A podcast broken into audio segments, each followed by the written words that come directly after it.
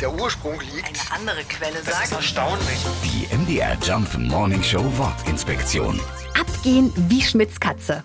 Wenn uns etwas flott von der Hand geht oder ganz einfach perfekt läuft, dann sagen wir, das geht ja ab wie Schmitz Katze. Aber wer ist eigentlich dieser Schmitz und was hat's mit seiner Katze auf sich?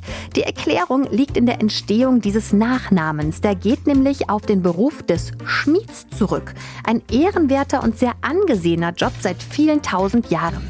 Schmiede und Katzen, das war früher oft ein eingespieltes Team. Die Katze hatte es am Schmiedefeuer schön kuschelig und warm und der Schmied dafür keinen Ärger mehr mit Mäusen.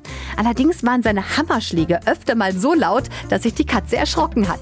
Und jetzt haben wir alle dieses Bild vor Augen, wie Schmitz Katze abgegangen ist. Die MDR Jump Morning Show Wortinspektion. Jeden Morgen um 6.20 Uhr und 8.20 Uhr und jederzeit in der ARD Audiothek.